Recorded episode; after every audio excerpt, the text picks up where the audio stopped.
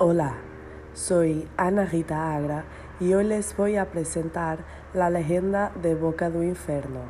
Es la historia de un amor imposible entre un caballero y una bella joven, pero también de la venganza de un hechicero celoso.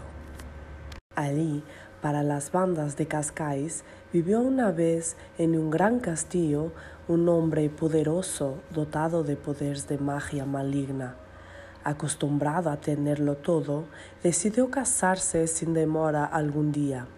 Orgulloso y posesivo, no le convenía a nadie, solo los mejor concebidos.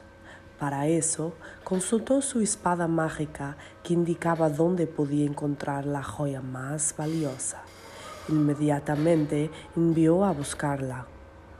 Cuando la niña fue llevada a su presencia, el mago se asombró por su perfecta belleza y al notar la indiferencia con la que lo miraba, los celos más violentos lo atacaron de inmediato.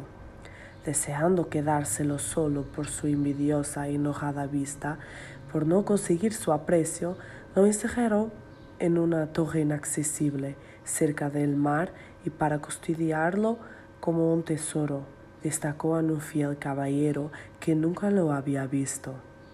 Aislados unos de otros y de todos, la joven y el guardián estaban ahí, retenidos en ese espacio, sin más referencia de los ruidos de la naturaleza y el retumbar de sus pensamientos. Nada nuevo los perturbaba, y el caballero, en las innumerables horas de ocio, divagaba sobre la dama de la torre su apariencia y si estaría bien. Había mucho que especular sobre el tema. Estas preguntas le llegaron tan profundamente que finalmente tomó el coraje de abrir la puerta y subir al edificio alto.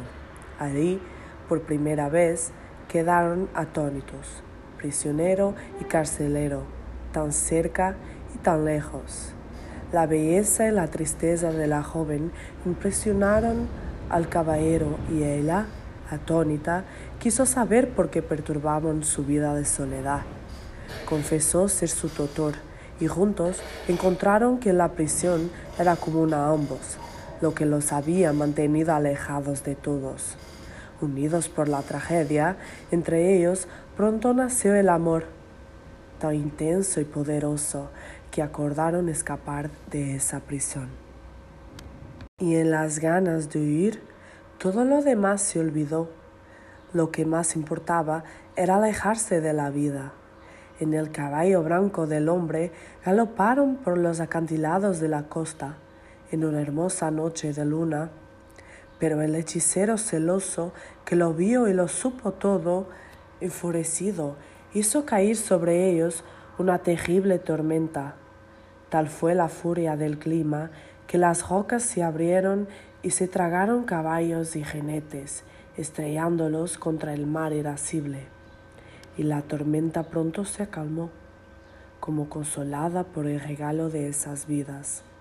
Pero las rocas ya no cejaron, y después de eso cambiaron su nombre a Boca do Inferno y los días de viento y tormenta parecen querer contarles a todos la desafortunada historia de esos dos amantes.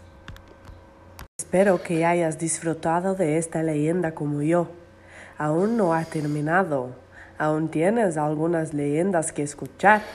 Hasta pronto.